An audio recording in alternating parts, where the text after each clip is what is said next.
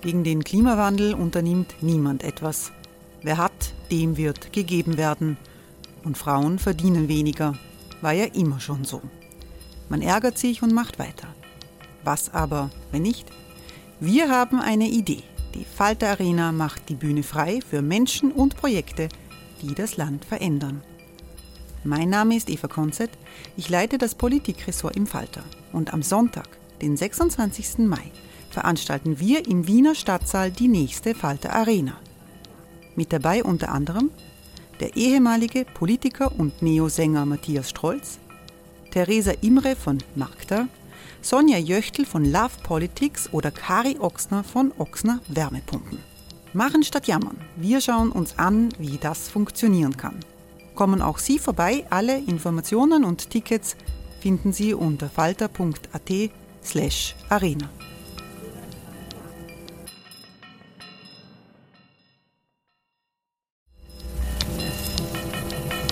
Falter-Podcasts werden durch Werbung unterstützt.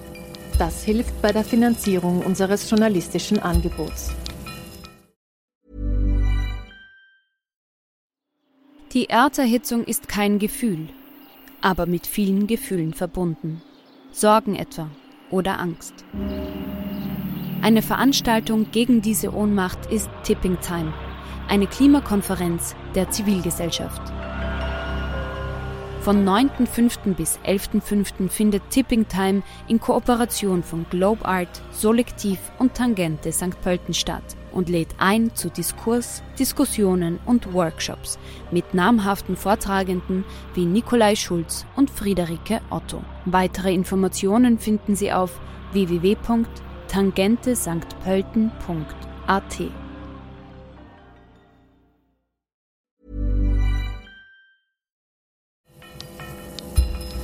Falter Radio, der Podcast mit Raimund Löw.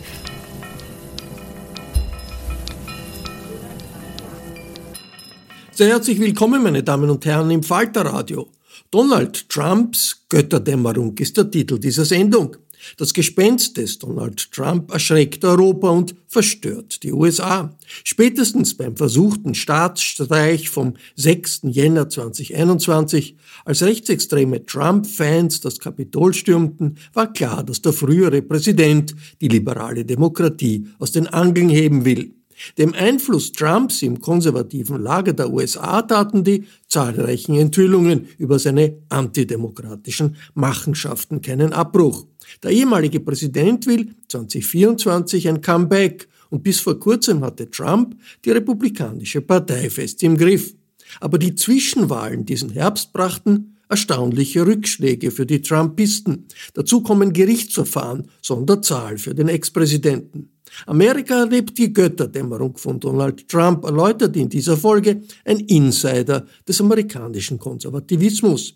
David Frum, den Sie gleich hören werden, war Redenschreiber von George W. Bush.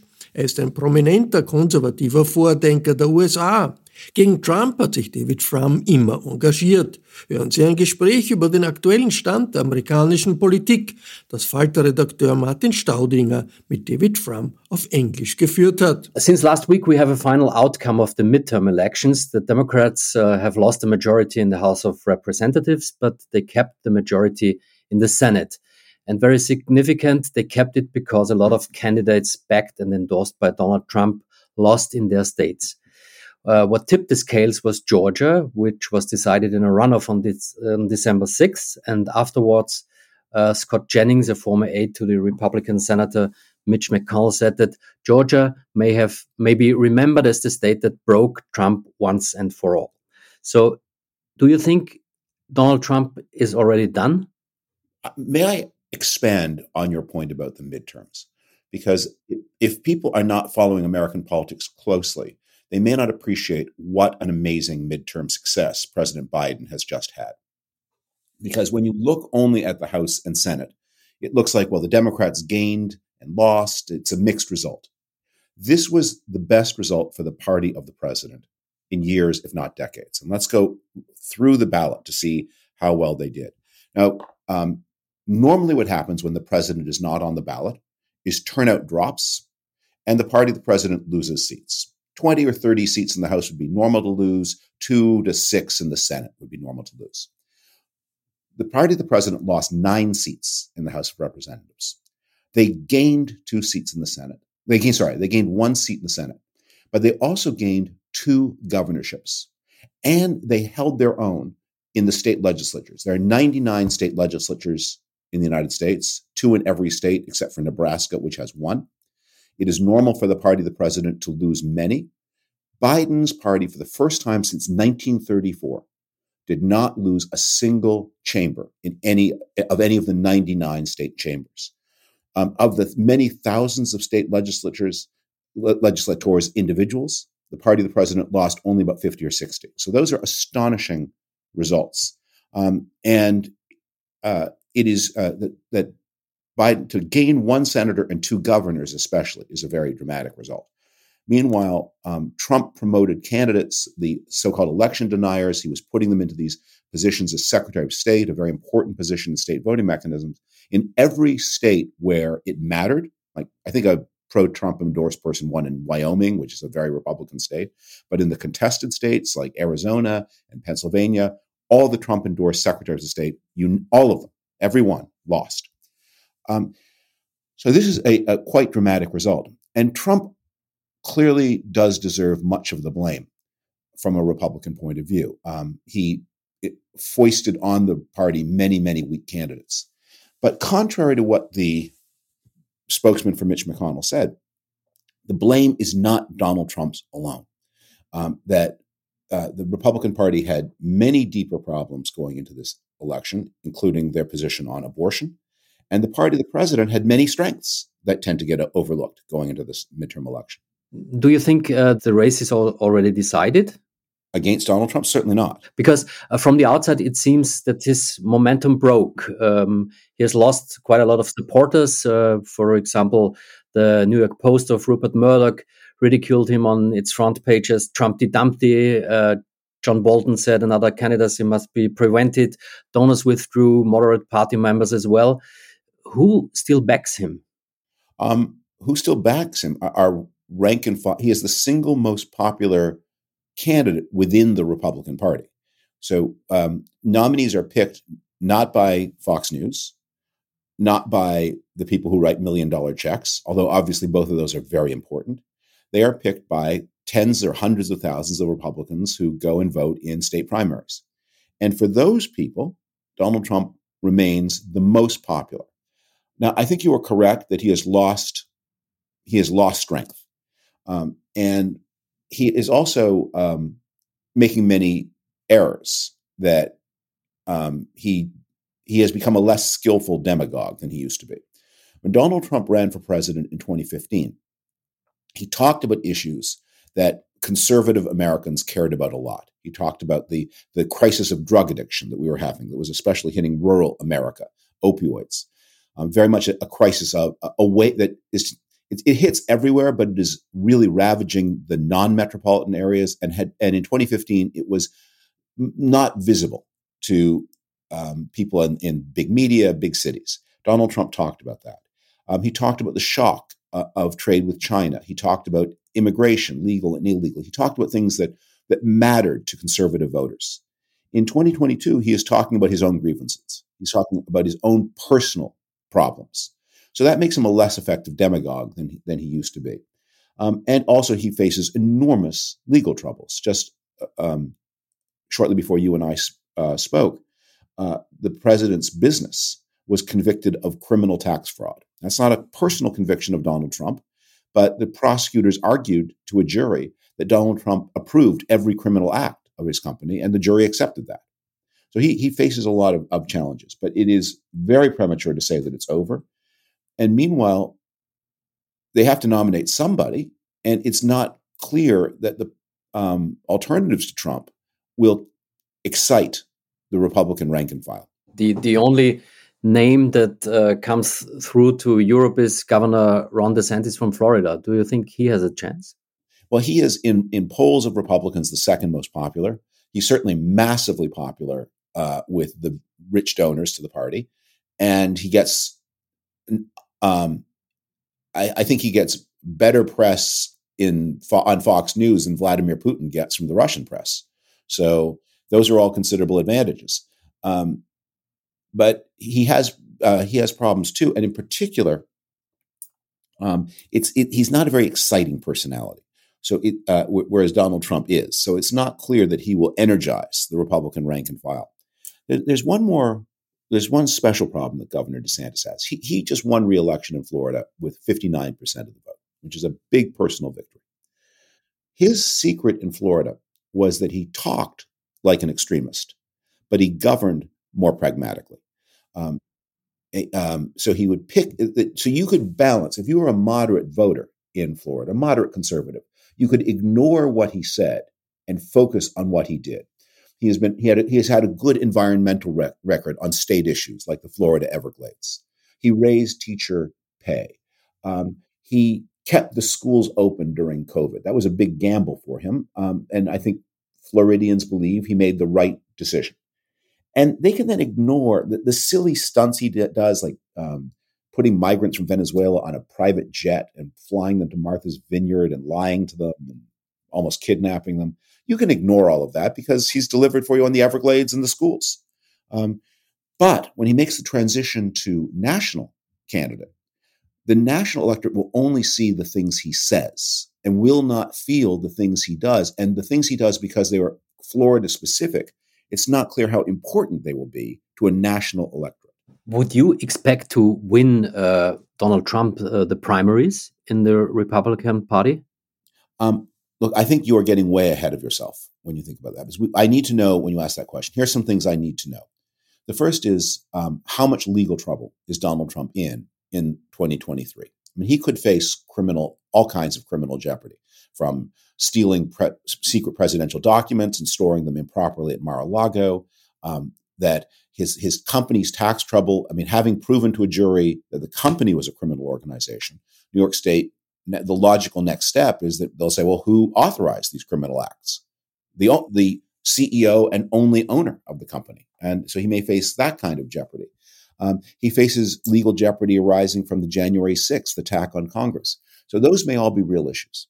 We also have an uncertainty of we have been waiting in the United States all through the year for a recession to show up because of the increases in interest rates by the Federal Reserve.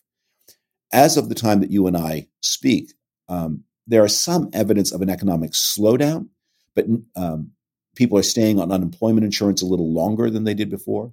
But we have no real evidence of um, a recession, that the economy grew strongly in the third quarter of 2022 um, unemployment is still low. Will that recession show up in 2023? Or uh, will the United States get very lucky and suppress the inflation without a recession? So those are all things that are going to matter a great deal. And of course, there's the question about President Biden's intentions. Um, you know, he is um, an, an old man for politics, for, for the presidency. And uh, will he seek a second term? Biden, Biden's super secret power was he ha- he had for a Democrat unusual appeal to men. Democrats have had a problem with male voters and especially white male voters. Biden did well with that category in 2020. It's not clear there's another Democrat who can do as well with men as Biden has done.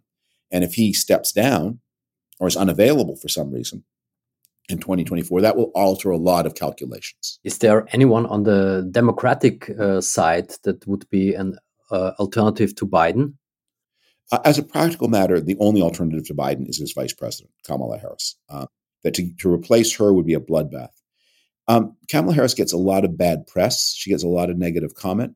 Um, it's a vice presidency is a very very difficult job because you it's hard to look like a leader when you're a deputy, and it's up to the president to help the vice president to look like a leader.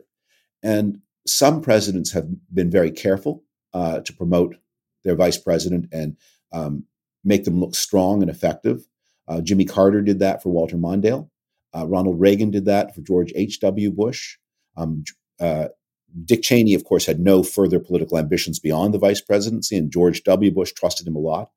But um, Biden has not given Kamala Harris the platform and opportunities that Ronald Reagan gave to George H.W. Bush, and she has suffered for it. but there's no way to replace her. She, uh, um, uh, he would have to fire her, and that would be um, very politically difficult. So she, I think she's his natural running mate, and if he doesn't run, she's his natural successor. Uh, from a European point of view, US politics seem simple because there are only two parties, but in fact, we don't understand it uh, at all. It's a mystery. Could you just explain um, how the GOP could be located in a European political system? What kind of party is it in 2022 or 2023? Right. Well, um, one of the things I often argue um, is that the politics of, of um, consolidated democracies are actually quite similar one to another. The, the, the, the social forces in uh, e- the um, wealthier EU countries in the United States are, are, very similar, but they're they are fed through very different kinds of institutions as they produce different kinds of results. So our parties are, of course, all vast coalitions from a European point of view. So the Republican Party is um, includes um, a European Liberal Party, um, pro enterprise. That's probably that used to be the single strongest faction. Um, it's now much weaker than it used to be. Um, we have uh, very socially conservative elements, um, both racially conservative, sexually conservative, and religiously conservative. And there's some overlap, but they're not always the same thing. Um, we have a, a, lot of people who would be in the um, a lot of people are resentful of the modern world, modern economy. Um, you know, I, I think it, it's it's it's true in in um, the German speaking countries that there are people who might vote one year for the far right and might vote the next year the far left because what they're really voting is they're uncomfortable with the modern world. Um, and so you and you have many of those votes inside the Republican Party, people who just who don't like trade, don't like immigrants, don't like um, the changes in gender roles. Uh, they feel that people like them don't get the respect that they deserve, and and a lot of those votes show up inside the Republican Party. And so, one of the problems the Republican Party has had in um, since the Great Recession, maybe, uh, but maybe going back farther than that, is it is a party whose platform, whose policies are the most economically open. But it depends on the votes of people who are most afraid of the modern economy. And that creates a very unstable mix. Because it, it, it seemed from European point of view that the GOP just became mad during the last years. Well, you, you and I are speaking um, just a few hours after German police arrested 100 people in a plot to try to overthrow the Bundesrepublik by violence. Um, I, I, think we would all be wiser on both sides of the Atlantic if we understood. Um, while our institutions are very different, you know, many European countries have monarchs. The United States does not. Uh, par- presidential versus parliamentary system. Um, you know, greater degree of social provision in Europe than in the United States. There are important important differences, but um, societies that are consolidated democracies that have um, average incomes and uh, you know north of forty thousand dollars, they they they have a lot of the same social mix, and uh, that I think a lot that when you look at these hundred people who have just been arrested in in Germany, they're going to look a lot like the people who were arrest, arrested in the United States after January the sixth. I think you uh, were a member of the Republican Party. Is I am. You you are still. We, we don't. I should stress here. We don't have membership. Um, yeah. If you're a member of a European party, yes, I'm registered. I'm a registered Republican, so I don't pay five dollars a year or whatever. I don't have a party card. Those things don't exist. Um, you become a Republican because when you um, are registered to vote, uh, you are asked which primary would you like to vote in. And and you are still uh, in the GOP, and you don't uh, intend to leave it.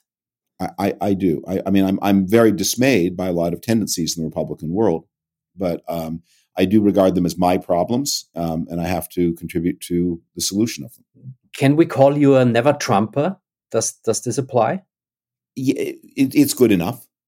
Okay, okay. So, um, in your opinion, what should the party do to um, stop uh, Donald Trump uh, for to run again for presidency in 2024? Uh, from a, the most important thing to do is to is for the party not to get in the way of proper law enforcement, um, and the leaders of the party know that not only is the Biden administration um, not punishing Donald Trump. But I mean, if literally anybody else in the world had done the things that Donald Trump has done, steal government documents, try to overthrow the government election, they would long since have been charged with crimes and sent to prison. Um, that we that that in fact Donald Trump has benefited enormously from the hesitation of uh, the American legal system to take legal action against a prominent politician. So the most important thing the Republicans do is simply say, we have no comment on legal matters. Let justice proceed and not try to make it even more difficult to enforce justice. Because if Donald Trump faces legal consequences, he will not be able to run. Um, as a, not you're not prevented; it's not against the law. Um, you you can run for office while you're investigated. In fact, we had a governor of Massachusetts um, in the 1940s, I think, who was elect, reelected from prison. Uh, so um, we have uh, so it's not, that, but as a practical matter, um, as an electoral matter, if if if you face justice, it is very hard to run for reelection. So the Republicans need to get out of the way and let justice take its course. Um, and um, deeper, though, I think that they need to understand that Donald Trump, although he was a amoral demagogue and a sinister figure and a, uh, um, uh, who ran a, what we can now call, because it's been confirmed by a jury, a criminal business enterprise. Uh, he didn't come from nowhere. And so the deeper work is to address the places from which he came and to deal with those. And to the, the project for Republicans is to build um, a center right political party that is at home in the modern world that stands for enterprise, stands for property, uh, that defends local initiative against centralization, but that also is comfortable with the modern world. That's our problem. Still, the, the resistance of the party elites is not too stiff. Since 2013, Bombas has donated over 100 million socks, underwear, and t shirts to those facing homelessness if we counted those on air, this ad would last over 1,157 days. But if we counted the time it takes to make a donation possible, it would take just a few clicks. Because every time you make a purchase, Bombas donates an item to someone who needs it. Go to bombas.com slash ACAST and use code ACAST for 20% off your first purchase. That's bombas.com slash ACAST, code ACAST. The party elites are, would be very happy to see Donald Trump go but they're they're not happy for us to offer responsible solutions to healthcare problems. That, that that's how we we began to get into this problem. We need a we need a Republican Party um, that says, you know, uh, look, we don't agree with state monopoly. Uh, we don't want to see the government be the only provider of healthcare services, but we are in favor of the government ensuring that people who need healthcare find the insurance so that they can deal that they can get the healthcare coverage that they they need. Um, we we need an environmental policy and not one that has government dictating the future of energy, but one that puts a price on carbon and encourages the private sector uh, to innovate. Um, you know, I think one of the things you see with a lot of European green parties is they think our modern standard of living is the problem. Um, a center right party should say, no, our modern standard of living is an enormous achievement, and our challenge is to maintain and improve standards of living while also reducing carbon emissions. But of course, we are going to continue to live in a high technology society with capitalist enterprise and giant corporations. So we welcome all of those things. We just need to do it with fewer emissions. Um, so we, there are things that we need to get going on. And uh, Donald Trump raised the question: Should we have a constitution or not? Should should, should we have a president for life who retains power by violence if he loses the vote?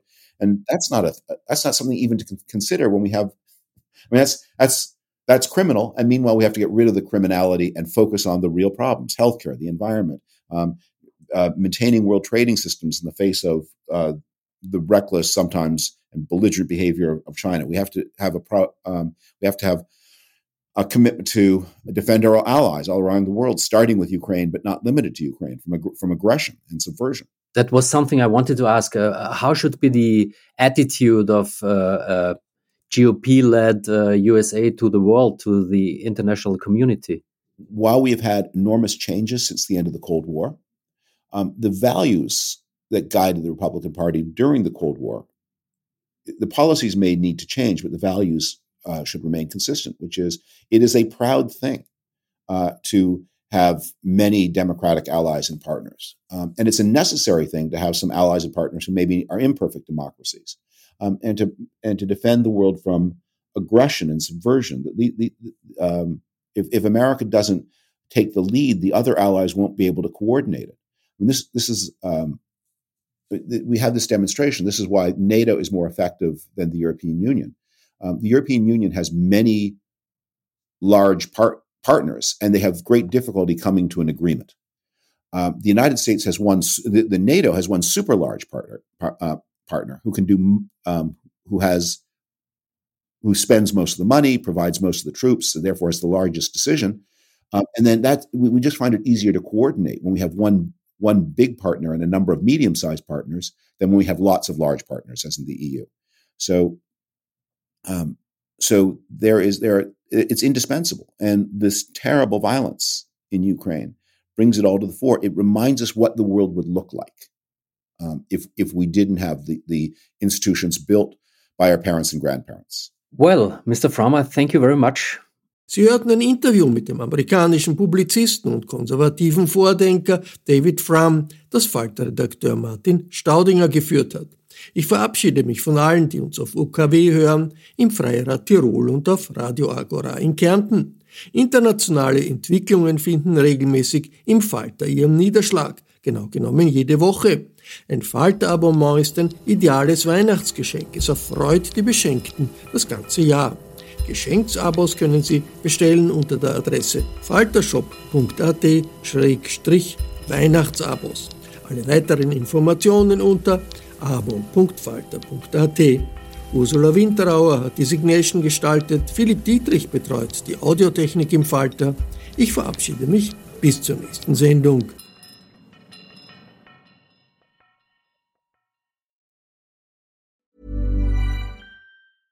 Normally, being a little extra can be a bit much, but when it comes to healthcare, it pays to be extra. And United Healthcare makes it easy with Health Protector Guard fixed indemnity insurance plans. Underwritten by Golden Rule Insurance Company, they supplement your primary plan, helping you manage out of pocket costs without the usual requirements and restrictions like deductibles and enrollment periods. So when it comes to covering your medical bills, you can feel good about being a little extra. Visit uh1.com to find the Health Protector Guard plan for you. Even when we're on a budget, we still deserve nice things. Quince is a place to scoop up stunning high end goods for 50 to 80% less than similar brands.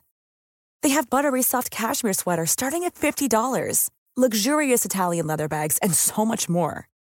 Plus, Quince only works with factories that use safe, ethical, and responsible manufacturing. Get the high-end goods you'll love without the high price tag with Quince. Go to quince.com/style for free shipping and 365-day returns.